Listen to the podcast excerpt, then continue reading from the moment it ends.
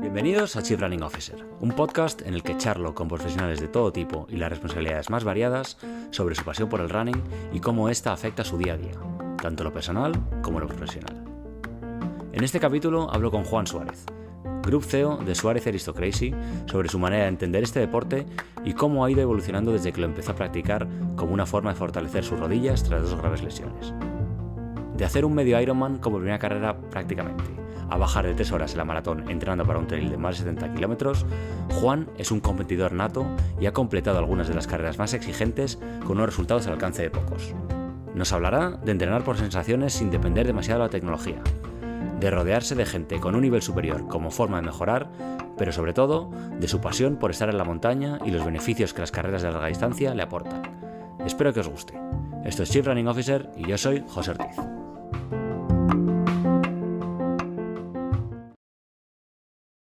Muchísimas gracias por recibirme en tu preciosa casa. A ti. Eh, por sacar tiempo además para hablar y a ver si nos puedes contar un poquito quién eres y a qué te dedicas. Bueno, eh, soy Juan Suárez, eh, actualmente consejero delegado de- del Grupo Suárez. Eh, tengo el- ese honor de dirigir el grupo que además es familiar, eh, con dos marcas muy excepcionales y, y muy, y- y muy- con un sector muy sexy, porque el sector del lujo, el lujo accesible, pues al final es un sector que, que- llama mucho la atención, especialmente en el sector femenino. pero, pero sí, eh, Aristocracia y Suárez, eh, dirijo las dos con un super equipo por detrás. Y, bueno, aparte de eso, estoy casado, eh, todavía no tengo niños.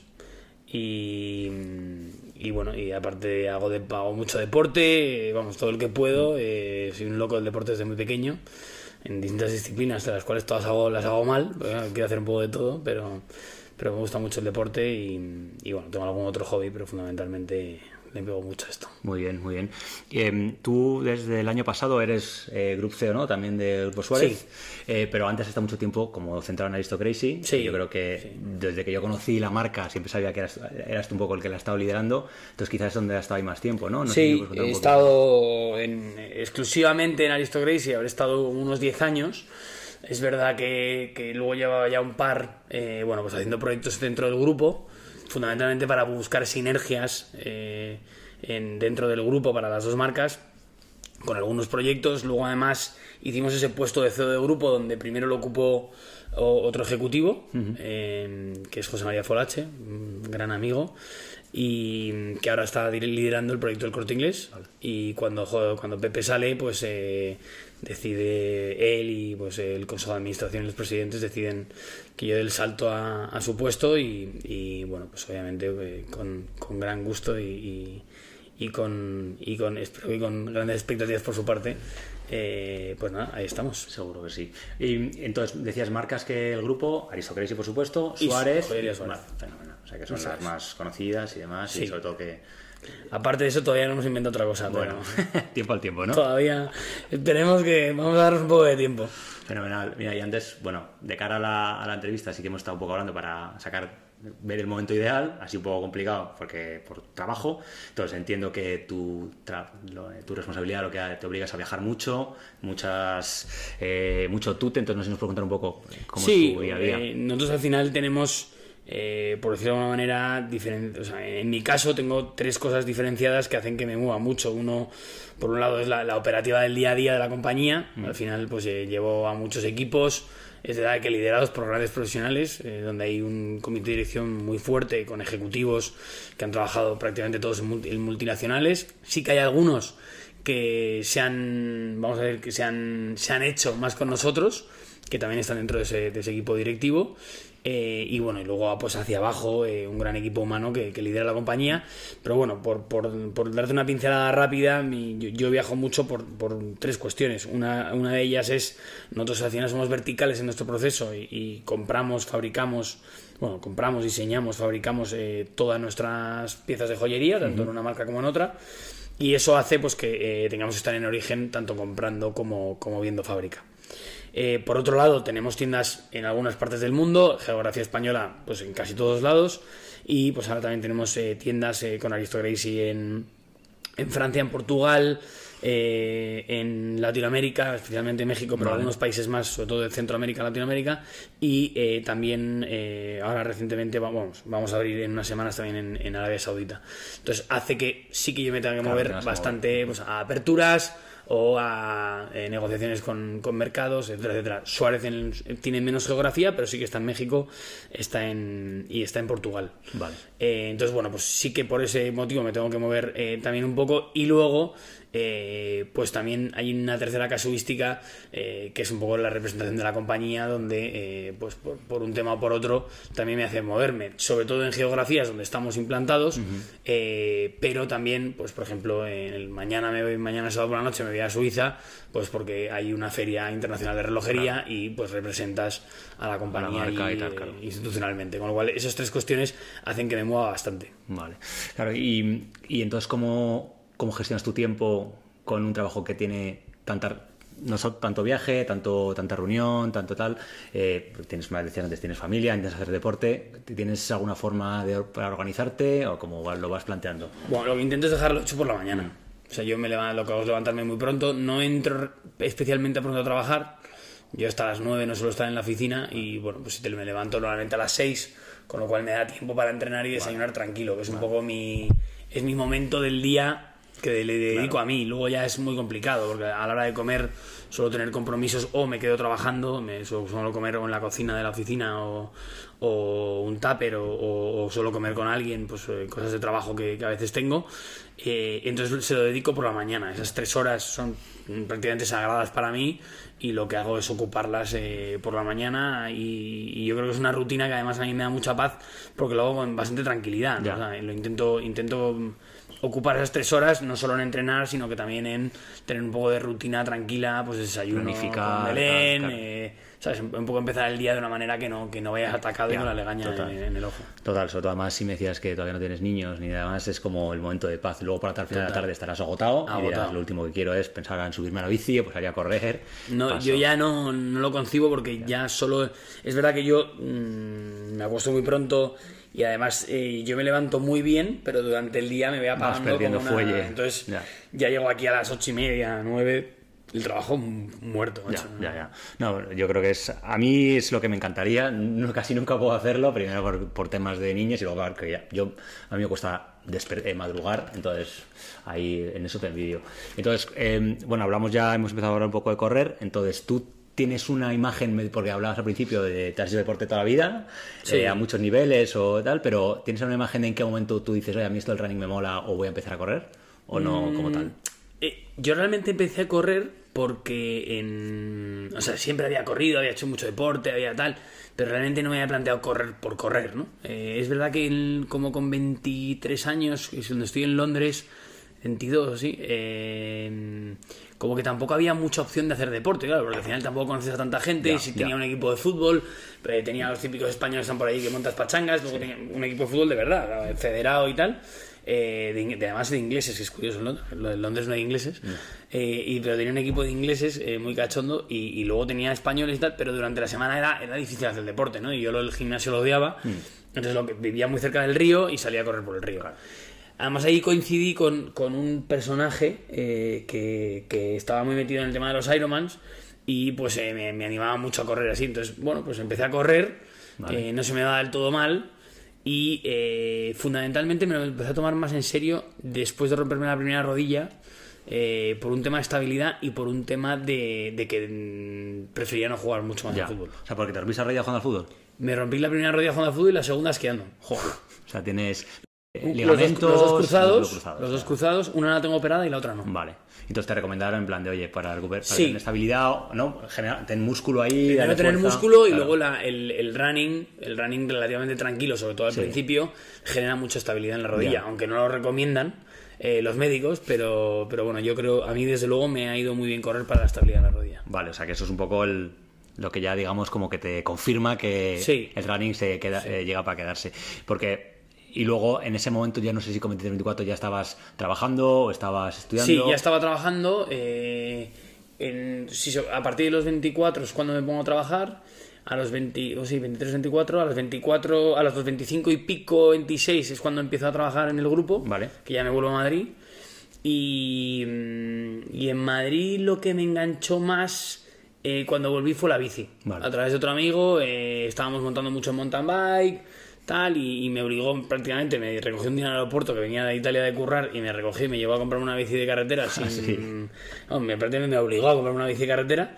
Y, y bueno, y fue el- yo creo que fue el gran, el gran game changer fue la bici de carretera. Ah, sí, antes que incluso que correr. Lo otro era más un... O sea, me- como, que te me, como que me metió mucho en el, en el tema de ponerme realmente en forma, porque Ya. es que la bici de carretera, eh, comparado con la mountain bike, es otra Otro película, deporte, O sea, sí, es sí. otro deporte. Y, pero entonces hablabas antes de el que con el que corrías en Londres que era muy aficionado a Ironman y tal, y ahí ya te empezó a enganchar con esto o no, esto fue más años después. Pues eh, todavía en aquella época mantenimos mucho la relación y sí es verdad que como yo ya estaba en bici de carretera y tal y cual, oye, ¿por qué no haces un triatlón? Si al final ya corres y tal y cual, ah, ponte a nadar un poco y, y haces un triatlón, ¿no?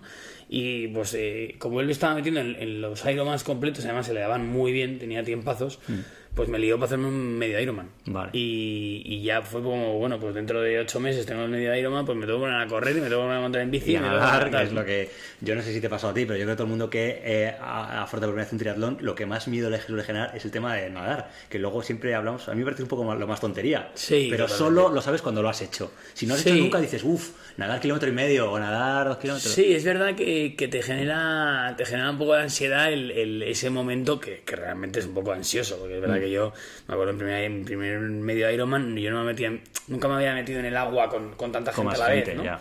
Eh, nunca había hecho un olímpico o un sprint, ¿eh? que es como se suele empezar, y es verdad que, que- que todavía en aquella época se salía todo el mudo del tirón, no, es, no- no es como ahora que salía que Mm. Sale ¿qué año fue eso? ¿Dónde fue el medio Este Ironman? fue en 2011 el medio Ironman de Mallorca. Vale. Y, y entonces, bueno, pues eh, claro, sales, sales allí, te pegan palos, te- de, Sí, de sí. todo, ¿no? Entonces es un poco, es un poco irritante.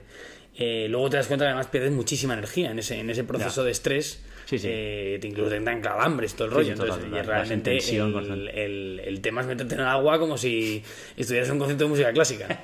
Porque es que si no, si tienes no, una energía Claro, brutal. pero de repente te dan un sopapo por en la cara y, te, y te tira las gafas o lo que sea. Y a mí, a mí hay una anécdota muy buena que a mí en el agua en Miami, que fue mi segundo half, Mm.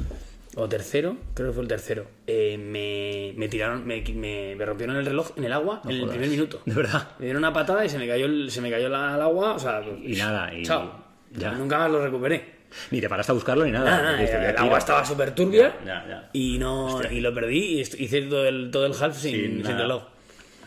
Joder, pues sí, sí, porque entonces, antes de, o sea, tu primera carrera, digamos, competición, antes que maratones o que carreras así, fue un, un medio Ironman. ¿o? Sí, es verdad que corrí la, media- la media de Madrid Vale. el, antes del medio Ironman de, del De primer Ironman de Mallorca.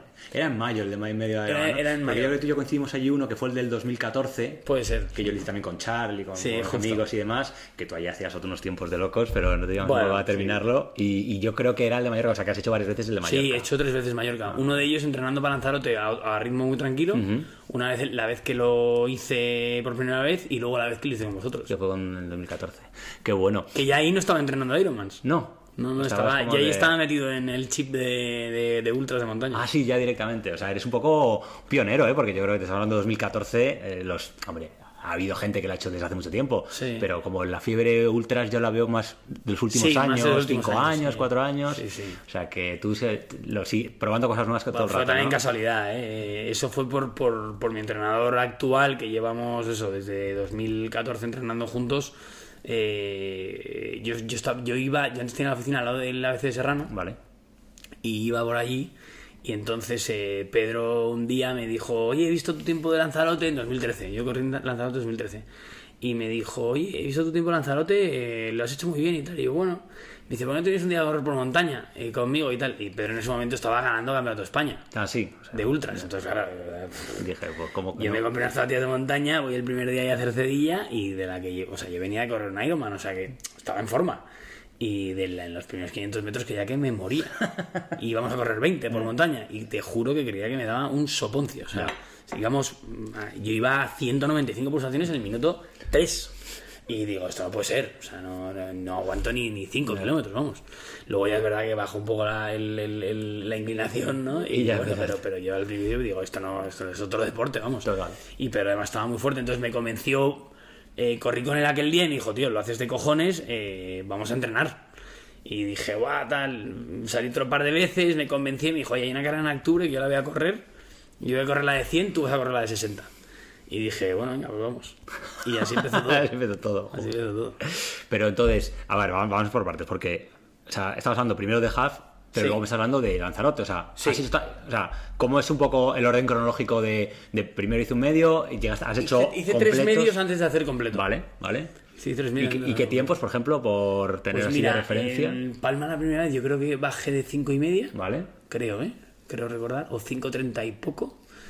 En Miami bajé de 5 horas, Va. me acuerdo porque era el récord, o sea, era el reto porque porque Jason Button había hecho Ah, el, sí. a- el año anterior eh, 4.59, Sí, entonces hay que ganar al puto Jason Button. Entonces, eh, nuestro objetivo era ganar a Jason Button, era, era, era todo, eso- El- todo lo que pensábamos el en Miami. Y yo creo que en Miami hice 4.50 Mm. o algo así. Eh, y luego hizo, hice Málaga, que Vale. ya estaba muy en forma para Lanzarote. Y hice Málaga bajé de 4.30. Pero es verdad que era un Ironman muy, muy plano. Muy suavecito, la Muy bici y todo. Era, era, sí, la bici era muy plana. Ya, y la maratón también. ya, Entonces eh, era relativamente. Muy, era muy rápida la bici. La bici, la bici es todo el rato 50. Claro, claro. Entonces, que claro, eh, Palma tiene. Ganas mucho tiempo ahí, claro, mucho sí, tiempo. de hecho, mi primer, mi mejor mm, carrera, yo creo, fue en Palma, el año en 2014, que hice 4.40 y algo. Es que a mí me suena que hiciste y- cuatro y pico y yo creo que hice como seis y algo y era como grande, ojo, me sacaba la Sí, media. 4.40 y pico, y la hice sin relojes, eh, ese Ya, es eh. Ah, sí. Lo hice sin reloj porque, tío, la gente estaba muy atacada con el tema de los tiempos Ya. y me rayé y dije, mira, tío, que yo no, o sea, ni estoy entrenando tanto para esto, ni, ni vengo a ningún tipo de tal, vengo a... Y lo hice 100% por sensaciones, Todo. todo. Y 4.40 y pico. Es una bestia, ¿eh?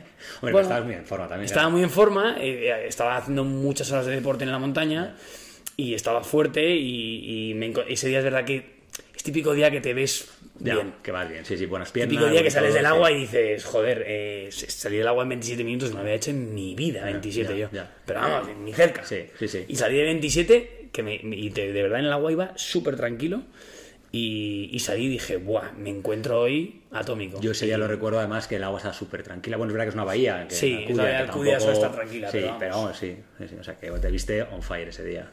Ahora nos cuentas también, bueno, todo el tema del reloj, porque también me parece muy curioso. Bueno, curioso no, es, hablamos antes de Hmm. tienes Strava, reloj usa relativamente poco. Sí, poco... no. No soy, no soy nada fan de, de entrenar por. Soy muy fan de entrenar por sensaciones. Es verdad que, que yo lo, lo que llevo entrenando en los últimos años, sobre todo, ha sido, ha sido montaña. Y en la montaña eh, realmente es un tema de fuerza y de volumen. O sea, como entrenamos nosotros es metiendo todo el volumen que podemos Sí. y metiendo y metiendo muchas sesiones de fuerza eh, para que las piernas, pues para que por puesta arriba vayas muy bien Claro. y, y luego metiendo mucho volumen. Entonces, realmente el volumen, pues sí que hay veces que, que tienes referencias, sobre todo de decir, voy a hacer esta excursión, que me la conozco, que es pues ir a la bola del mundo, bajar a Sí, no sé dónde, sí, bla, bla, bla, sí. y vas un poco por donde sueles ir. Y dices, bueno, pues yo suelo tardar tres horas. Bueno, pues si tardo tres horas y media, voy de culo. Y si tardo 2.45, he ido como un avión. Ya. Entonces, realmente, ¿qué necesidad hay de, de ir con un reloj? Porque los tiempos en la montaña no tienen mucho sentido. Ya, ya. Entonces, como eso lo llevo un poco así, eh, realmente, y yo soy un poco desastre con la parte tecnológica, y tampoco soy muy de que la gente, no, no me gusta que sepan lo que hago, Ya. ni dónde estoy, Ya, pues, bueno, eh, también de redes sociales y tal, sí. ¿no? O sea, la sensación es que todo el mundo sepa dónde has estado, qué has hecho. Claro, entonces, bueno, pues eh, eh, hago también, porque al principio había como, cuando entrenabas tanto, había un poco, ¿sabes? Como de sensación de que te juzgaba la gente. Ya, ¿no? Como. Pero digo, ¿cómo, puedes salir a correr cuatro horas por la montaña? Estás tarado. ya, como ya, tampoco la gente lo entiende muy bien, es- yo prefiero no dar mucha explicación. ¿no? Ya. Eh, Sí, sí, organizarte, si te funciona y nadie más tiene problema con ello, pues ya está. Sí, totalmente. Es verdad que, claro, hablamos antes también de grupos de amigos, ¿no? Cuando tienes un grupo de amigos con el que más o menos te puedes organizar para salir, eh, yo creo que eso no, no hace ninguna falta eh, compartir eh, o que la gente de fuera pueda ver tus datos. Pero yo en concreto, que no tengo un grupo de amigos muy cercano en el que, con el que salir junto, Hmm. sí que por ejemplo, Strava, seguir a otra gente, no deja, sí que me da ideas, me inspira, me tal- para eso a mí sí que me es útil, ¿sabes? Porque de repente a veces digo, yo corro algún tipo de entrenamientos que siempre es sota, caballo y rey. De repente veo a alguien que conozco, que ve un poco, sé cómo corre, y empieza a hacer unas- unos bloques, unas series, y me pongo a copiarlo. Como yo, yo no tengo, yo no entreno con entrenador ni nada, entonces para eso a mí sí me es Sí, útil, no, no, a ver, es, es muy útil Strava ¿eh? y, y ayuda mucho, bueno, y el reloj ayuda un huevo Mm. a, a ir en, en, digamos, en, en las eh, ¿cómo se llama esto? las, Las- las las áreas, zonas, las sí, las pulsaciones, zonas, sí, las sí, áreas, la que lo parió, eso ay- ayuda un huevo y de hecho las pruebas de esfuerzo ayudan mucho a Mm, mejorar áreas. Yo me he hecho pruebas de esfuerzo, he entrenado por áreas, he hecho un poco de todo. Es verdad que ahora lo sigo menos, ¿no? Pero a mí lo que más me ha ayudado es, eh, y me acuerdo una vez que le pregunté, yo tengo dos anécdotas muy buenas de, de preguntar a gente que iba muy bien eh, temas, ¿no? Un día le pregun- y a mí me daban unos calambres del carajo al principio, porque claro, no tenía la suficiente base Vale. para correr carreras fuerte, ¿no? Incluso en carreras de mountain bike y así. Y le un día le pregunto a Iván Raña, que había sido campeón del mundo hacía un año de, de triatlón, y le digo, mira Iván, le pongo una parrafada de me pasa esto, no sé qué, pues bueno, el área, no sé cuánto, esto, sé qué, pim, pam, he comido esto, no sé cuántos, me tomo tal, me tomo más sales, y me respondió, entrena más, en serio. es un tema de volumen. entrena y ya más. está. Y ya, está. eso fue lo que respondió Iván. Y dije, efectivamente, no estoy entrenado.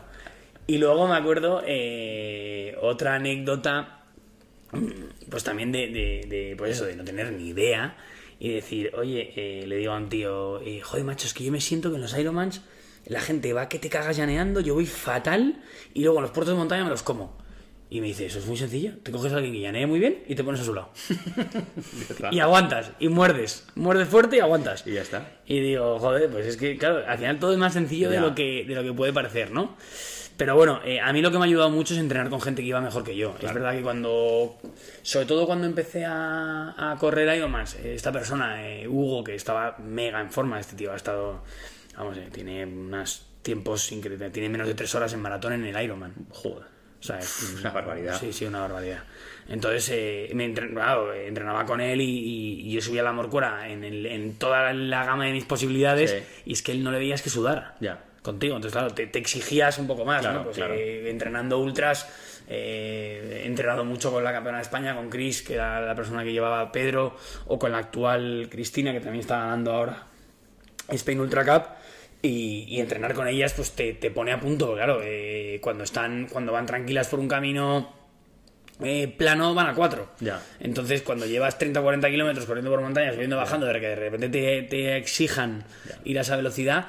Y, y- igual, ¿eh? cuando he corrido maratones, eh, me he obligado a entrenar algunos días con gente que, que estaba corriendo medias o, o maratones para intentar subir el ritmo. Sí, es, o sea, es, es eso, es lo que tú dices. Yo creo que al final con- correr con gente así te pone, te hace ver otras dimensiones que quizás no, no sabías ni que existían y que luego cuando haces algo dices, coño, si puedo, no quizá a nivel de una campeona de España, pero bueno, te obligas a mejorar mucho más. Sí, te obligas mucho y, luego también Y a no poner abre, tantas excusas con a veces. Total. Es que mi tiempo es este, yo más esto no puedo. Mentira. te abre otras puertas. Yo, yo cuando la gente, yo, a ver, yo sé que suena muy fuerte el decir, oye, voy a correr cuatro horas el sábado a la montaña, ¿no? Es, es mucho volumen, pero yo me acuerdo cuando empezaba a correr, a entrenar ultras, yo cuando quedaba con Pedro, él ya llevaba tres horas corriendo. Joder. Llegaba a las siete y media de la mañana a Cercedilla y él llevaba tres horas ya corriendo y luego se corría otras tres conmigo. Entonces yo decía, joder, correr, correr tres horas es una barbaridad para mí, Este tío hace el doble. pero claro, es que Pedro está haciendo el doble. Se volumen. levantamos a las 3 de la mañana para estar allí a las 4 o algo Tal así. cual. Uf, qué barbaridad. Entonces, claro, es muy fácil poner excusas de no es que lo que no, no estoy comiendo bien, no es tal, cuando es verdad que lo dices. Y al final volumen, volumen, volumen, ¿no? Entonces me hablabas de unos volúmenes para maratón, Hmm. para ultras, que son, eso, que me hablabas de 100.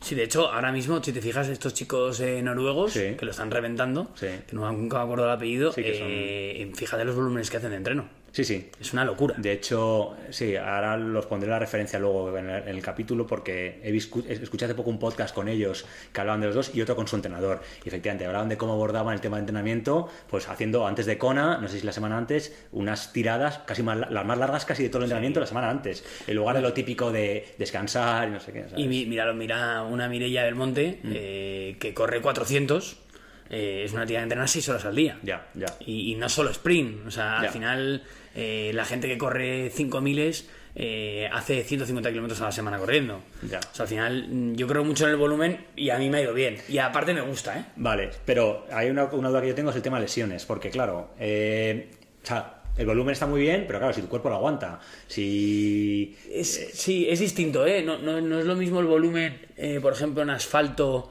y corriendo muy rápido. A mí, por ejemplo, el asfalto me lesiona más, Ya, ya. hacer muchas series me lesiona más. Eh, también es- me imagino que sea un tema de hábito. A mí, por ejemplo, la montaña, yo lo único que, que- La única lesión que he tenido en montaña es un músculo de la planta del pie por pisar mal Ah, sí, una piedra. Vale. Y luego tuve un golpe muy fuerte, he tenido, bueno, todas las uñas que quieras fuera de, Sí. fuera de órbita, pero... Pero eso cualquiera que corre, yo creo, un poco tiene- Pero to- to- lesión, lesión, realmente no, en, por montaña he tenido muy poquito. Sí, pues mira, y, y cuando hablas de volumen en, en montaña, claro, antes un poco hablabas de, tener, de hacer fuerza, pero tú viviendo en Madrid, ¿te vas siempre a la montaña para entrenar o no? ¿O haces tiradas aquí en llano y luego haces sesiones de Sí, fuerza? sí, o sea, normalmente cuando estaba entrenando seriamente intentaba subir a la montaña tres días a la semana, Vale. que normalmente era eh, intentar subir un día por la mañana, 5 de la mañana salir de Madrid, Vale. y correr 20-25 kilómetros allí y, Y volver a currar. Eh, otro día, eh, un viernes por la tarde, pues eh, intentar meter, pues eso, tre- tres horitas y otro el domingo otras cuatro. Vale. Entonces, por hacer un poco el eh, recapitulación de, de tus actividades de running. Por ejemplo, tus, tiemp- tus mejores tiempos de, de maratón, ¿cuáles? El mejor tiempo es 2.51 en, en París. Que me contabas antes, que yo creo que era como el segundo o tercer maratón que hacías, ¿no? O sea, habías hecho Sí, antes. mucho- había hecho Madrid, que lo hice Vale. en tres poco, pero que fui acompañando a un amigo ¿Ah, sí? y con mochila de correr y tal y cual, y Ah, se sí, lo hice sí. entre no, 3.11 o 3.14 o algo así. Eh, Nueva York 3.05, que pinché porque ahí sí que iba a intentar bajar de 3 horas. Lo que pasa es que estuve con... eh, corrí, una, corrí una ultra en octubre. Mara- eh, creo que es el primero de noviembre o así, Sí, Nueva York eh, normalmente. sí. bueno. Pues corrí una ultra primeros de octubre, eh, estaba súper en forma y me, y me lesioné del hueso ese del pie que te digo. Vale. Y tuve ahí un poco de como la, la planta del pie mal, con líquido, como dos semanas. Y, la, y aún así, pues me creo, digo, oye, pues eh, no he podido entrenar esas dos semanas, luego entrené una bastante bien. Y dije, bueno, todavía me veo para, para poder salir, ¿no? Y la semana de la maratón tuve, tuve anginas y me fui con un antibiótico para allá. Y el, mi fisio, que es un tío que es, bueno, eh, Samu, que, que es amigo y fue mi fisio mucho tiempo, me dijo, no salgas muy fuerte, porque el antibiótico lo que te hace es que te seca la mucosa intestinal. Entonces eh, vas a petar por deshidratación, como salgas muy fuerte. Y efectivamente no le hice ni puto caso y, y salí muy fuerte. De hecho, crucé, crucé el kilómetro 21, no sé, bueno, para hacer 2.50. Ya. O sea, demasiado. Y iba un poco pasado. Y en el kilómetro 32 me petó el estómago y, o sea, vomitar, Ah, sí. lo otro también, en fin. Liada gorda. Y, y creo que salieron como tres. Aún así, salió creo que como en 3.05. Eso te iba a decir que 305 es una, es una barbaridad. Sí, sí, yo- y yo- aún así, sueño fíjate, hacer 305, pero fíjate que la, la movida de estarme, o sea, que me metí Sí, al baño sí. un rato. o Sí, sea, sí, sí, ¿no?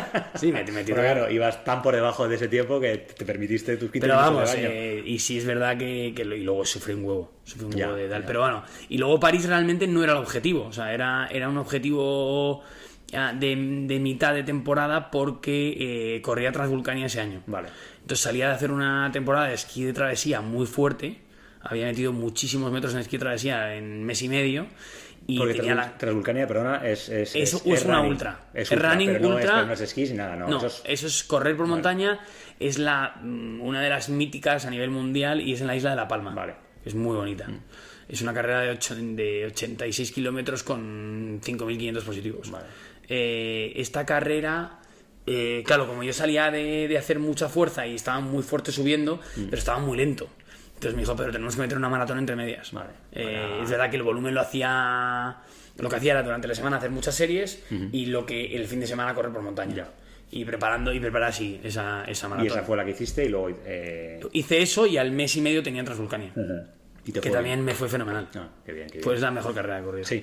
Sí. Y ahí, bueno, claro, es que es más difícil tener referencia de tiempos en carreras que son Sí. de X kilómetros, de 80 kilómetros y con un desnivel muy bestia, entonces tampoco te preguntaré. Mira, eso, ahora pero- te podría decir en cuánto se gana Transvulcania, pero te mentiría. Pero yo diría que Transvulcania se gana en 8 horas y 8 horas el que gana. Y yo hice 9, y media, creo. Fenomenal. Sí, sí, vamos, para mí era. Mi, mi objetivo era eso, bajar de 9.45. ¿Estaba Jenson 9:30. Button también de por medio no? No, no, Ay, no. Button no, no tiene- huevos de hacer Vulcania Jenson Button. Eso es mucho, es mucho más duro que un, que un Ironman. Sí, no, bueno, me puedo imaginar. Yo que un halfing te digo, pero que, una- que un que un- también. también. Eh, y de Ironman completo, eh, ¿qué, qué- Lanzarote. ¿y qué tiempos hiciste? En Lanzarote hice 11, 11, 11 creo. 11 horas, 11 minutos. Qué bonito. O sea que- Sí. Vale, o sea que bien Y, y terminado. además pero- creo que hice el 11 o el 12 de la categoría. Ah, sí. Porque todavía está debajo, por debajo de 30, que es una Vale. categoría más facilona. Vale. A partir de 30 años Ya que vas a estar jodido. Cambia mucho la peli. Pero sí, hombre, a ver, el objetivo... Es verdad que en aquella época no había mucha referencia, ¿sabes? En 2013 mm, no había una referencia loca de tiempos. Ahora, ahora ves, ves los tiempos de Iron Man y es que la gente va, que es un Sí, sí. festival. Pero mm, en aquella época era un poco más el acabarlo y conseguir acabarlo y conseguir acabarlo de una manera digna. O sea, mi única obsesión era Correr entera la maratón. Ya. Aunque fuera muy despacio, pero, Pero poder no correr pararte. entera. Y- Y... la corrí muy bien, creo que hice 3 horas 35 así en la maratón. bien, o sea joder, que- está muy bien, muy bien. Sí, sí, de hecho Ironman, vamos, yo, yo hice esos dos que en, la- en bueno, el de Mallorca y luego hice creo que Barcelona como al año siguiente o al año o dos años después. Y, y yo sigo teniendo como el, me gustaría un día hacer un full, como de por hacer. Pero sí que tengo la sensación de que últimamente es una cosa que se ha vuelto mega masiva. Hace poco he escuchado un podcast también de gente que lo ha corrido en su día y que ahora lo ha dejado como en plan de, es una cosa que está un poco sobre masificado ahora todo. eh, Sí, aparte a mí no me, no me encanta el ambiente. Ya. El ambiente de las carreras de montaña es mucho más sano, Sí. es mucho más tranquilo, eh, es menos masivo, la gente está mucho más... eh, o sea, la gente es mucho más colaborativa, es mucho menos competitiva. Eh, a mí me han metido el codo, tío, en la bici en un Ironman. Ya, ¿sabes? Que es como, ya, oye, pero vamos ya. a ver, tío, pero si vi el 100. ¿Sabes? ¿Qué me estás contando? O sea. Entre el 100 y el, y el, y el 95, o sea, somos unos paquetes todos, entonces no te líes. Sí, pero es, no, es un poco la... Yo no he hecho nunca una de montaña y me gustaría, pero la sensación de eso, de cuando algo empieza nuevo, la gente que lo hace es como los... No te diría los puretas, pero los, los que de verdad aman eso. Sí. Luego cuando se convierte como una cosa demasiado profesionalizada, que la peña va ahí como a... Sí, pero fíjate, en la, en la carrera, yo he ido adelante bastantes veces en carreras de, de montaña, Sí. eh, pues cerca de podio, he ido a hecho algún podio y así, y nunca he tenido la sensación de que el tercero o que el cuarto o que el sexto, Ya. ¿sabes? Como que, de hecho, este- en Peñalara este año, mm, fíjate que hice mi mejor tiempo y yo, yo he hecho cuarto varias veces en Peñalara, nunca he hecho podio en Peñalara, pero he hecho cuarto varias veces y este año que hice mi mejor tiempo, hice el 10. Ah, sí. O sea, imagínate lo, que ha, mejor lo que ha ya cambiado en la Ya, peli. ya. Es verdad que este año había gente muy buena, pero, pero bueno, que no es excusa, que, la, que los- el, el deporte amateur ha mejorado mucho. Y, y este año eh, me acuerdo que hubo un momento que nos juntamos, cogía dos por delante y, nos- y de, y de repente nos juntamos los tres. Sí. Y íbamos teniendo unas conversaciones bastante divertidas. Cada uno íbamos, eh, era el kilómetro, no sé, 50, nos quedaban 15 y íbamos hechos mierda. Lo cual las conversaciones son bastante cachondas, ¿sabes? En plan de, yo ya paro, yo ya paro, que le den por culo. Nada, venga, venga, tira, tira, no jodas, tal. Ya, ya, Eh, con mucho más com- eh, compañerismo. Sí, ¿no? mucho más compañerismo y es mucho más aventura. Es verdad que la gente muchas veces siente que puede estar eh, perdiendo un poco el control por ser campo, ¿no? Ya. Pero es la manera más fácil de perder el miedo a estar en una montaña, porque Ya. está todo muy controlado. Claro, claro, claro. Porque sí que tienes que tener eh, ¿no? algunas dotes de eh, conocimientos de, de navegación, o eso tampoco, Están, más o menos están- súper marcadas. Sí, todo. vale, están muy marcadas. Sí, lo que tienes que saber es, es que no torcerte los tobillos. Ya. Pero sí, lo demás- abajo, o sea, cuesta abajo y demás, ¿no? no Sí, pero no todo lo demás está- lo tiene muy Qué bueno, qué bueno. Y fuera España, bueno, te iba a hacer dos preguntas. Uno, primero, entiendo que hablamos de referencia y tal, pues un Kilian Jornet o algo así será una especie de referencia Sí. muy ¿no? Para, todos los... Sí, lo que pasa es que Kilian eh, es una persona que, que- que yo, yo que le, le he seguido bastante y le conozco personalmente, y, o sea, personalmente, vamos, he co- he coincidido dos veces con él, eh, y, y he seguido un poco lo que, lo que hace y, y conozco a varios amigos suyos que le conocen muy bien. Y Kilian, eh, todo el mundo le ve como un corredor, pero lo que, lo que es increíble de Kilian es las cosas que ha hecho a nivel técnico en la montaña. O sea, es un tío que, que escala muy bien, eh, que esquía muy Esquía muy bien, bien, eh, que a nivel de alpinismo es muy completo. eh, entonces, mm, bueno, y que ha se ha juntado eso con un físico absolutamente Ya, privilegiado, ¿no? O sea, un tío que ha, ha estado muchísimos años ganando kilómetros verticales y ultras al- a, a los tres días. Ya, ya. Eh, que ha ganado el mismo fin de semana el, el- el- el kilómetro vertical del, del Campeonato del Mundo y ha ganado a los dos días el, Campeonato del Mundo de, de esquí montaña. Ha ganado una, un, en julio ha ganado Kima, que son 30 kilómetros, que hay, pues eso, hay eh, 500 que van, que van a una velocidad increíble. Y al mes ganar el ultra, el ultra del Mont Blanc. Mm. El Mont Blanc, sí. O sea, que es que mm, es, es otra, es una esfera, es impresionante a nivel deportivo, eh, no tiene ningún tipo de duda. Luego, además, técnicamente es un tío que, que sube en zapatillas al Mont Blanc, eh, ¿sabes? Sí, sí. Y que sube el Mont Blanc dos veces el mismo día. Bueno, el Everest también, ¿no? Hizo algo Lo- también lo ha también hecho, sí. Bueno, ahí ya, o sea, te quiero decir, ahí, ahí luego, ahí luego tiene sus, sus cosas ahí, que los, los montañeros de verdad hay cosas ahí que no, Sí. no acaban de aceptar muy bien, pero vamos, es, eh, deportivamente es, es muy impresionante. Y entonces, si tuvieses una, refer- una referencia a nivel deportivo para temas de, de resistencia y tal, ¿te viene alguien a la, cabeza o alguien que sigas que diga, mira, este tío es el puto amo Y... Bueno, Kilian es, es muy Aparte impresionante, Kilian, por supuesto. eh, eh, probablemente una persona que también he seguido bastante y ahí sí que somos eh, buenos amigos y, y es ha sido un referente en el alpinismo de España, Al- Alberto Uñarrategui. Vale. Alberto No probablemente es, eh, bueno, es, es el mejor, probablemente el mejor alpinista de la historia de este país y, y sigue teniendo el récord de haber subido los 14.8000 sin oxígeno el, en- en más joven de la historia. Y un super alpinista, un, un super deportista de endurance. Eh, lo que pasa es que es, es otro tipo de ritmo, Ya, ¿sabes? No ya, es correr una maratón, Ya. sino que es, eh, bueno, pues es, es, es otra historia, ¿no?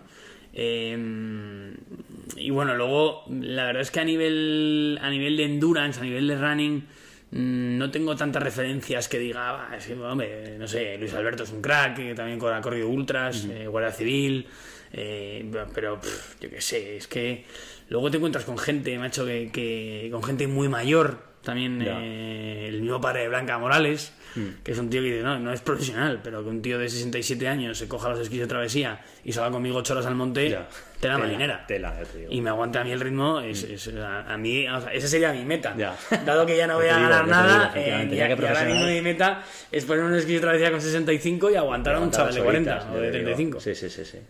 Qué bueno. Eh, y, y de fuera de España, eh, entonces, claramente lo que a ti te gusta es correr por montañas, está claro. Sí. O sea, has hecho... Bueno, es estar en la montaña. Está en la montaña, está en la todo. montaña, sí, ese momento de como de, de, no sé si de libertad, de, de estar con, so- tú solo con tus Sí. pensamientos, no en asfalto, no rodeado de gente, ¿no? Es una cosa que entiendo que te da paz y, y tiempo para pensar y hacer tus cosas. Totalmente. Y luego, la montaña es que donde la, donde la veas y donde la disfrutes, eh, tiene un componente eh, de liberación, Mm. ¿no? Que, que es, que es muy bonito, ¿no? El, el estar en un medio eh, que es hostil. Más o menos hostil, depende también lo que. lo Claro, que- claro. Pero es, es relativamente hostil. eh, es un medio que tienes que conocer, es un medio donde tienes que tener menos errores que por, que por el retiro. Ya, eh, entonces tienes que tener una mayor, mayor capacidad de concentración. Esa concentración te lleva a estar muy focus en lo que es la montaña y olvidarte de otras muchas cosas que en el día a día nos dan mucho la, la brasa. Entonces yo creo que ese componente eh, para, mí es, para mí es muy importante y lo disfruto igual andando que corriendo, que haciendo esquí travesía, que haciendo alpinismo. Eh, es verdad que cuando haces, por ejemplo, esquí travesía con un puntito de alpinismo y con alguna cosa técnica, es verdad que incluso el nivel de focus que Más tienes que tener. Claro. pues ya vas encordado, ya vas con cierto riesgo. Ya. Sí es verdad que, que el nivel de, de- de conciencia que tienes en ese momento es brutal y hace que también el- el- la, la válvula de escape de nuestro día a día del, del estrés eh, sea todavía más avanzada. Ya. Aún así, solo salir a correr por la mañana por el propio retiro Sí, sí, ya es... es- una maravilla. o sea No, total, no, pero si puedes eh, hacer lo otro, que te guste y demás, me parece fantástico. ¿Y carreras fuera de España de montaña, de trail, de resistencia has hecho alguna? Ahora hay tantísimas de, en, en Estados Unidos, de los 100, no sé cuántos. Pues mira, en, en Estados Unidos eh, nunca he corrido. Eh, corrí una en, en Francia, eh, cortita de 30 kilómetros. Y fuera de España, yo creo que no he corrido ninguna, macho, de trail. Tengo muchas ganas de ir a Dolomitas, Vale. eh, a correr también. Eh, he estado allí haciendo esquí de montaña, pero me encantaría, me encantaría ir a, a, a correr a Dolomitas alguna carrera. Eh, he corrido en, Ca- en Canarias, Vale. y, y por aquí por ¿no? España Transvulcania eh, he corrido la- eh, sí eh, he corrido el Blue el Blue Trail de Tenerife eh, he corrido en Castellón he corrido en Guara he corrido aquí en Madrid varias veces eh, distintas carreras Bueno, pero tienes que contar. Soria ¿eh? tienes- Perdona, tienes que contar lo de Madrid, lo de la, lo de la, la sierra, Sí. que eso me parece una historia buenísima, tío, de post pandemia, ¿no? O sea, eso no es carrera oficial, eso es. sí eso fue carrera como no había carreras pues, eh, Juan Suárez Trail, podemos llamarlo a partir de ahora. Y, Sí, sí, es una- y Pedro, es una ¿no? Se llama el entrenador. Sí, Pedro, Pedro. Pues esto fue una, eh, una calentada durante el confinamiento. Es verdad que, que estuvimos pues, entrenando de aquella manera, ¿no? Sí. Eh, bueno, pues yo, yo tenía la suerte de que me había comprado una cinta, que me lió Edgar para comprarme una cinta de, de correr, y, y la verdad es que no la había utilizado poquísimo. Pues tuvieron que ni pintar. poco ¿no? y nada. Claro. Y joder, y la verdad es que en confinamiento la cuidaba como si fuéramos, le ponía aceitito y todo, y no vaya que se joda y la liemos.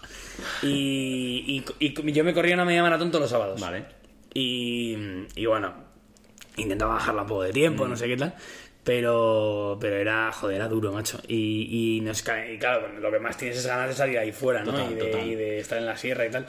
Entonces yo le, le decía a Pedro, oye, nos tenemos que cruzar la sierra entera. nos tenemos- Pero bueno, que será posible y tal. Entonces empezamos a mirar un poco, pues eso, caminos por donde creíamos que, podía, que se podía unir, ¿no?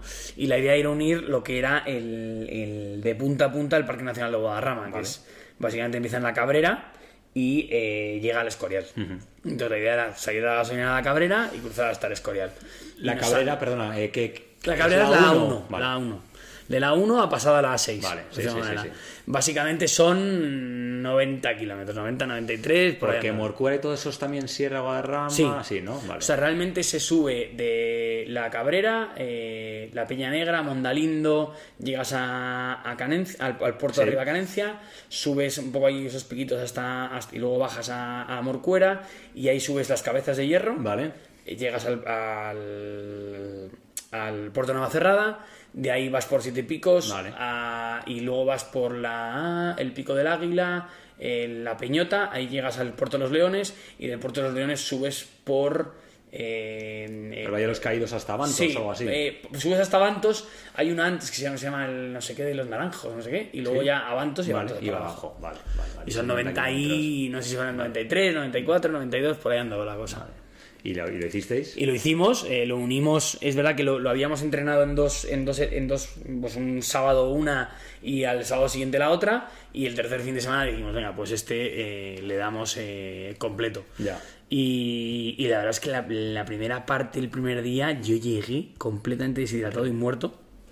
Y, y entonces decidimos hacerlo por la noche. Vale. Eh, empezar muy de noche para coger las máximas horas de, Claro, porque si no recuerdo mal, eh, o sea, nos encerraron en, en febrero mediados, ¿no? No, marzo. Marzo, mediados de marzo. Y yo creo que no nos dejaron salir a hacer deporte como hasta mayo, yo creo. hasta ¿no? mayo, ¿no? Y luego, luego- Hasta, hasta que te dejan cambiar de código postal, Bueno, pues... que, bueno, eso ya ni te cuento, efectivamente. Claro, es verdad, porque tienes que pisar parte de Castilla, ¿no?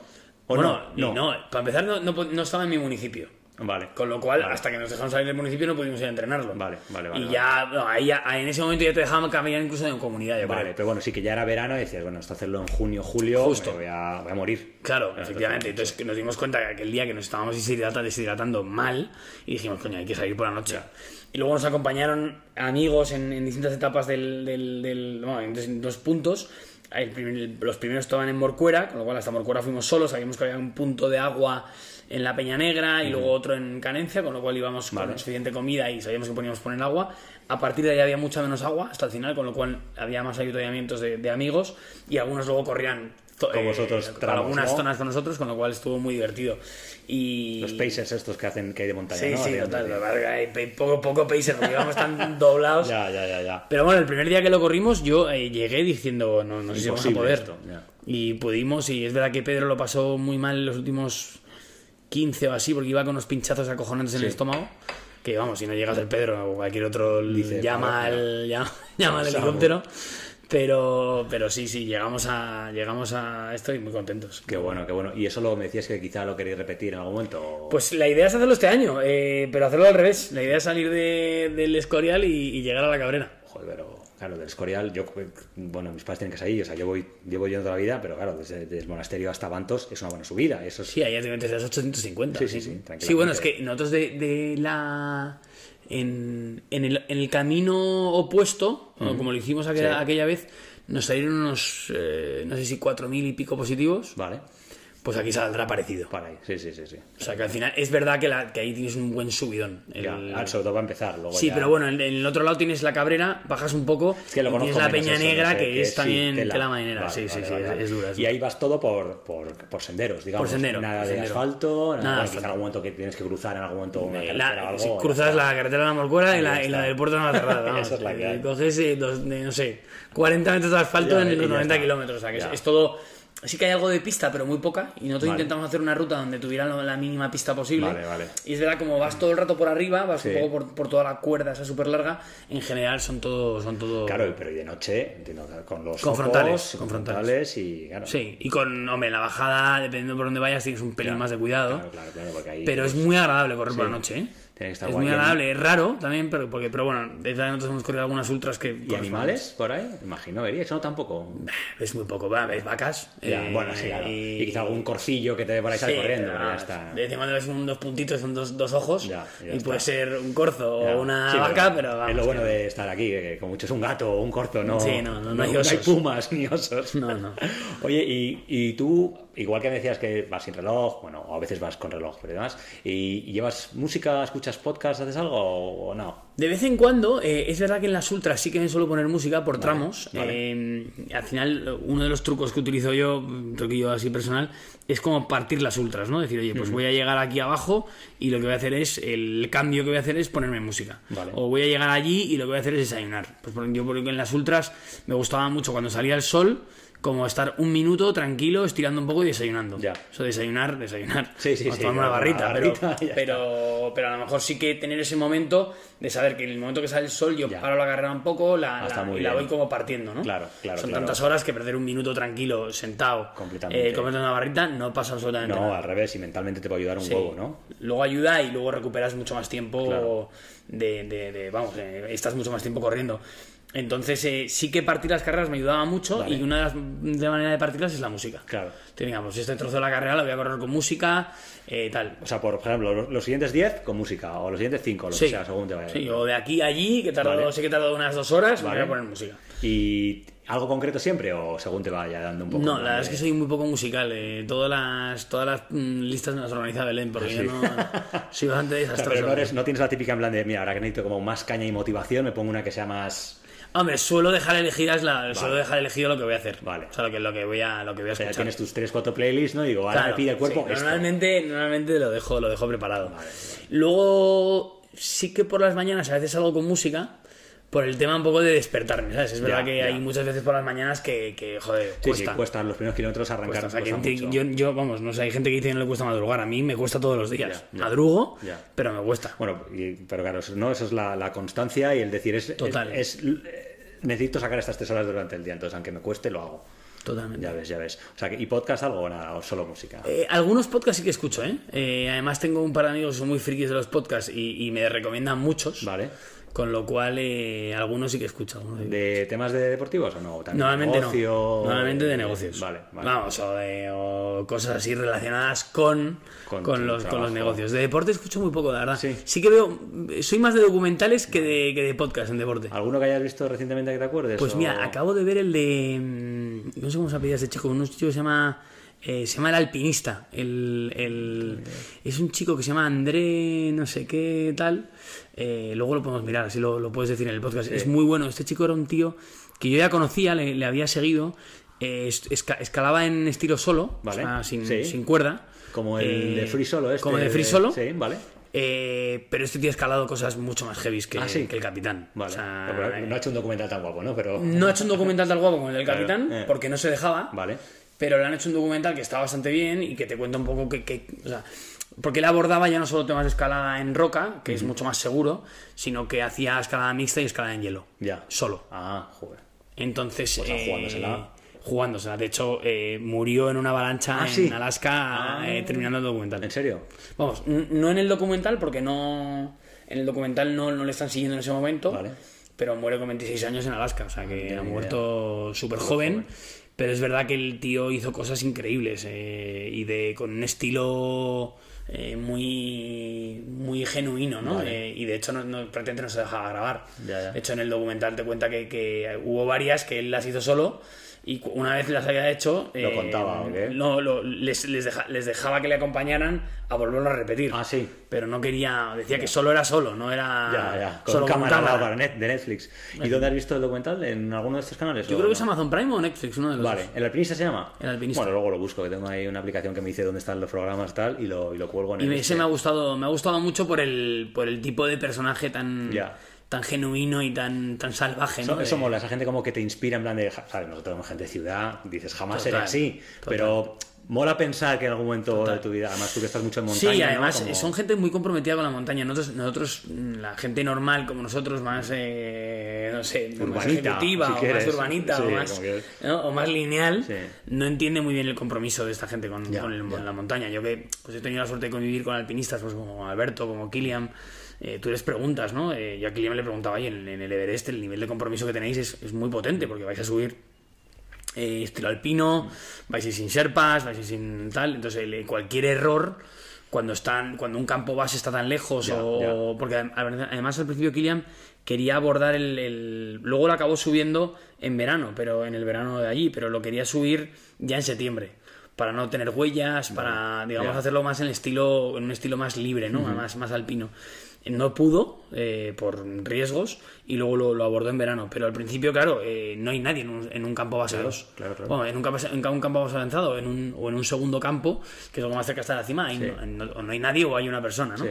Si tienes cualquier problema, eh, le estás muy jodido. Estás jodido. Y Kilian decía, ¿no? Le digo, oye, hay algún problema y dice, bueno, mueres. Ya. Pero el compromiso es ese. Pero ¿no? ellos lo asumen, ¿no? Saben que... lo asumen, o sea, dicen, mi estilo es este, no tengo, no tengo por qué cambiarlo Ya, ya, mm, de salir de una montaña cerca de casa a estar en el Everest, ¿no? Entonces ese compromiso para nosotros es difícil de entender, ¿no? Este tío igual tenía su estilo y su estilo le llevó a... Es verdad que curiosamente murió encordado, Ah, sí, justo a Míralo. pero y murió por una avalancha, o sea, no tuvo Ya, ya, nada sí, que ver con un tema con su técnico. actividad y tal. Hombre, sí por exponerse en un entorno en el que es agresivo para... Es o muy sea, agresivo. eh. O sea, el tema de las avalanchas hoy en día, Sí, eh, sí, sí. bueno, hoy en día en general, o sea, hay más avalanchas que antes. Probablemente haya, haya más avalanchas, pero sobre todo lo que hay es mucho más alpinistas en la montaña. Claro, claro, está petado. También me vi hace poco un documental, yo creo que eran unos esquiadores que se seguían, algunos de que hay en Netflix y lo mismo. Y en el propio documental se graba como una avalancha, le cae encima a un tío, no muere de, de suerte, pero como a los dos meses tiene otra y sí, la, y sí, sí, las picha. O sea, que Sí, sí. está- claro, al final todo ahora está grabado, todo el mundo está en la montaña, ¿no? La generación Mm. Es está complicado, es de complicado. O quechua que le llaman.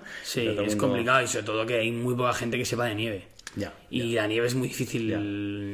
Los nievólogos te explican un poco cómo funciona el tema. Sí, sí. Y joder, es que ellos saben un huevo, pero tú, tú lo que ves es un manto blanco. Claro, No sabes claro. lo que hay debajo. No, no, total, tú total. luego sí que te parten, la, te parten la capa de nieve y te la van enseñando cómo se ha ido asentando Claro. una capa de nieve Eh. y los, la, la manera que, sa- que saben o que pueden saber en cuántos grados puede partir y de, de qué manera y con cuánta nieve puede arrastrar.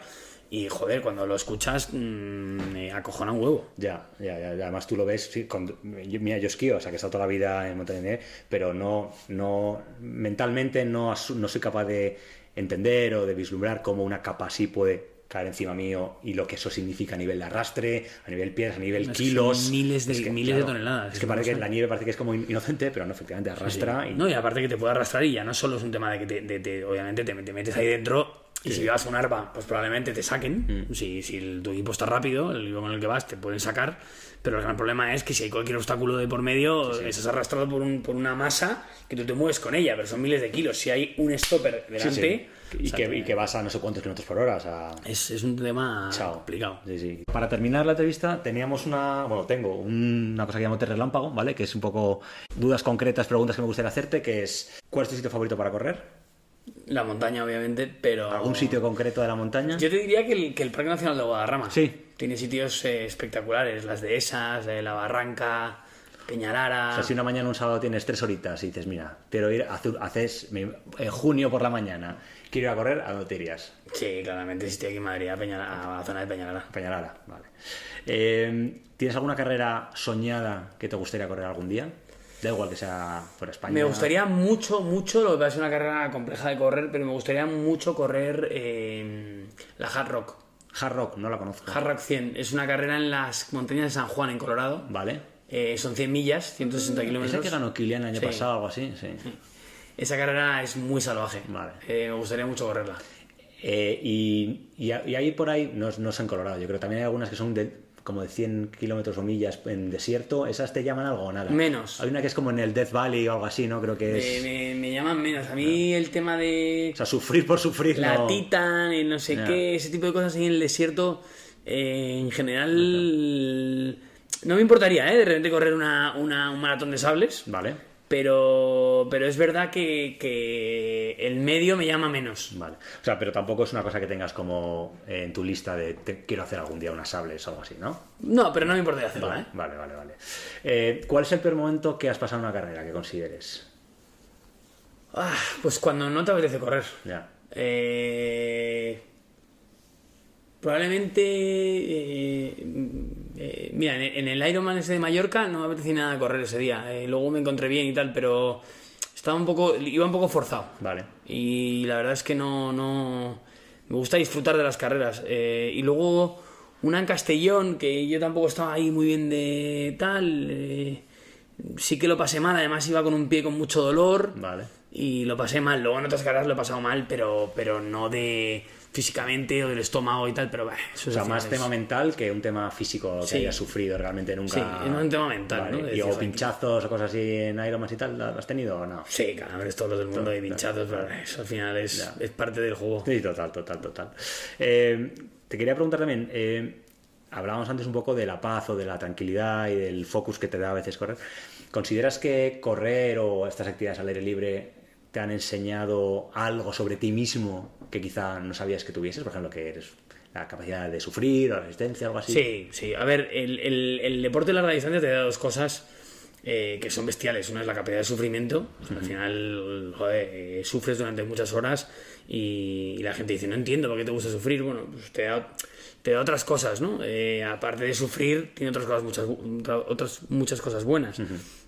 Eh, pero lo que te da también es mucha capacidad eh, de aguante, ¿no? Una capacidad de resistencia eh, y una energía, un nivel energético que la mayoría de la gente no tiene. O sea, a mí trabajar 12 horas seguidas, o sea, es decir, me cansa cero. Ya.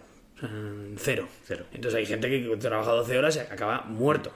Y a mí, me, a mí no me cansa. O sea, yo no, no, no- Es verdad que, oye, a lo mejor dentro de unos años cambia la cosa, pero, pero desde luego ese nivel de energía, joder, eh, está muy guay porque te sientes un poco. Sí, sí, que puedo hacer lo que sea, ¿no? Puedes- que puedes hacer lo que sea. Ya. Entonces, y eso te lo da la larga distancia. O sea, eso al final. Y- cuando y- eres capaz de correr 15 horas, corte trabajar 12, pues Ya no. te parece además sentado en una silla, ¿sabes? O- Claro, claro. no tiene nada que ver. Y, y- y trabajando sí que hay momentos en los que reflejas eso, dices, jo, esto bueno, no exactamente, o sea, es imposible comparar hacer un Excel con estar No, bajando un tal, pero es decir, en plan, en un momento en el que digas, "Uf, estoy sufriendo, pero relativizarlo pensando en, joder, si estoy en montañas he sufrido 100 veces más que esto y me da igual, o, Sí. o como tal. Yo, yo soy una persona que no soy demasiado estresado en cuanto a que ocurra algo y que me. Vamos, o sea, tiene que ser una cosa muy gorda para que me afecte de manera importante, ¿no? Pero.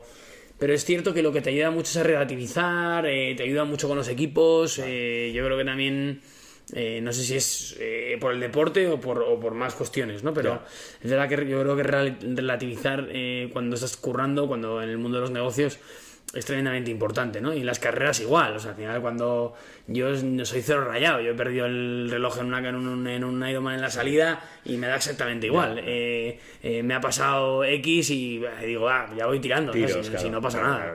Y en el, en el- yo creo que en el mundo laboral es igual, o sea, hay muy pocas cosas que supongan grandes problemas eh, en el día a día, ¿no? Siempre, siempre hay problemas y más, pues cuanto más arriba estás, los problemas son más grandes. No, no es que haya más, suelen ser más grandes, marrones, sí. pero de los pequeños te, te acabas no enterando, se acaba se entera tu equipo, pero, pero yo creo que, que hay que relati- relativizarlos y, oye, y, y yo siempre digo, ¿no? Que las carreras muchas veces son 10 minutos buenos, 10 minutos malos, 10 Sí, minutos sí, buenos, sí. 10 minutos malos. Pues hay que aprovechar los, hay que aprovechar los, los buenos y los malos, pues y eh, saber los lidiar con dientes. los malos, efectivamente. Y a nivel, eh, por ejemplo, y tú con los equipos, eh, ¿tienes algún, o sea, incentivas el tema del deporte en, en tus equipos? ¿O alguna vez habéis dicho, a ver si hacemos una sesión más de bonding, me los llevo todos a hacer una jornada a algún sitio, hacemos un poquito de deporte? ¿O es, Mm. A ver, mm, alguna cosa hemos hecho, pero eh, piensa que el 90% de mi plantilla es femenina.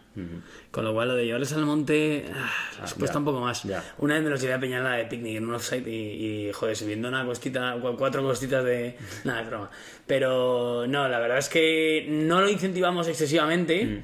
Eh, somos una compañía muy dedicada al, al mundo de la creatividad y al mundo.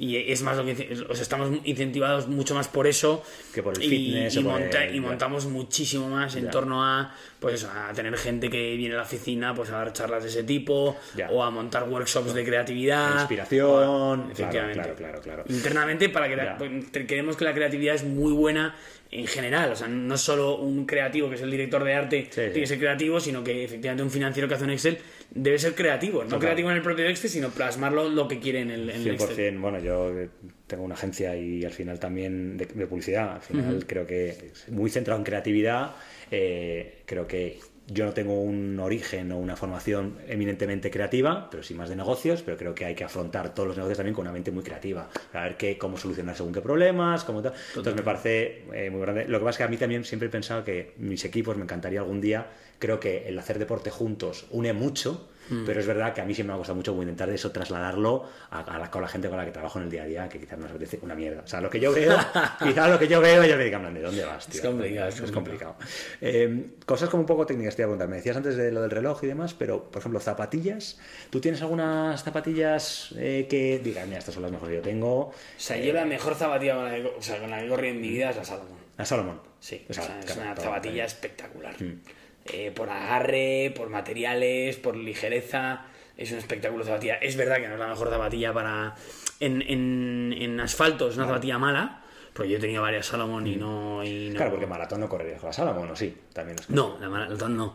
Pero, pero es verdad que, que la Salomon en montaña es una zapatilla espectacular y he probado muchas marcas. Vale. Eh, por asfalto corro. Solo tenía alguna Joca. Por tema de, de amortiguación y porque duran mucho y tal. Y luego, hombre, las, las. ¿Cómo se llaman? Las Alpha Fly, no, las otras, ¿cómo se llaman? Las, las Vaporfly. Las Vaporfly o las Alpha Fly para correr maratón. joder, eh, es un buen pepino, ¿eh? Son los muy... O sea, yo, yo sinceramente creo que ayuda mucho eh, en la postura y gestualmente. Si vas a correr una maratón a 4.30, 4.15, 4, 3 y pico. Eh, creo que es una ayuda. Ya, todo lo que. Porque estos son los que el carbono, ¿no? Fibra de carbono sí. que te van a... Sí, la posición de la zapatilla va muy te bien. obliga a ir como muy hecha para adelante, ¿no? claro, porque es una zapatilla. Casi a mí te digo que yo creo muy poco en todas las cosas y es una zapatilla que sorprende. Notas. Hombre, de hecho, hubo un momento yo cuando salieron que incluso habló de prohibirlas y todo, ¿no? Porque decían que era como. Hombre, para, mí demasiado para mí es mecánico sí o sí, vamos. Sí, ¿no? Porque es un trapo que es increíble. No sé porque te obligas o porque. Ya, ya, ya, está muy bien. Genial, vale. Eh y luego te quería preguntar, porque hemos hablado de documentales y de, y de pelis, y de libro, por ejemplo, ¿tienes algún libro que... No tiene por qué ser de running, ¿eh? Porque no, mira, hay un libro que le recomiendo mucho a, la gente que quiere empezar a hacer deporte, que es el de, el de Atomic Habits, Hábitos Atómicos. Vale, vale. Es un libro muy bueno, eh, que te explica muy bien cómo funciona eh, el humano eh, a nivel de hábitos, ¿no? Que al final somos un animal de hábitos. Y, y eso ayuda mucho. Y luego te diría que mi libro, uno de mis libros favoritos es el de, el de que mi gente vaya a hacer surf. El de, sí, el de Patagonia, ¿no? El de, el de Ivan Chouinard, que es el, fundador de Patagonia. Es un libro muy bueno. Bueno, porque al final tiene parte deportiva, tiene parte técnica, tiene parte de negocio, eh, tiene parte de sostenibilidad, donde mm. se tiene empezado a hablar de sostenibilidad en el año 80. Sí, sí, sí. Eh, es, un, pionero y ahora ha sido ¿no? el que ha vendido. Ha regalado, ha regalado, ha regalado. Además, además como una ONG o un fondo que es lo. así. Sí, sí, o sea que es un buen ejemplo ese chico. O sea que fenomenal. Pues nada, esto era el test, así que nada, Juan, tío. Muchas gracias. Muchísimas gracias a ti por tu tiempo y nada, un placer.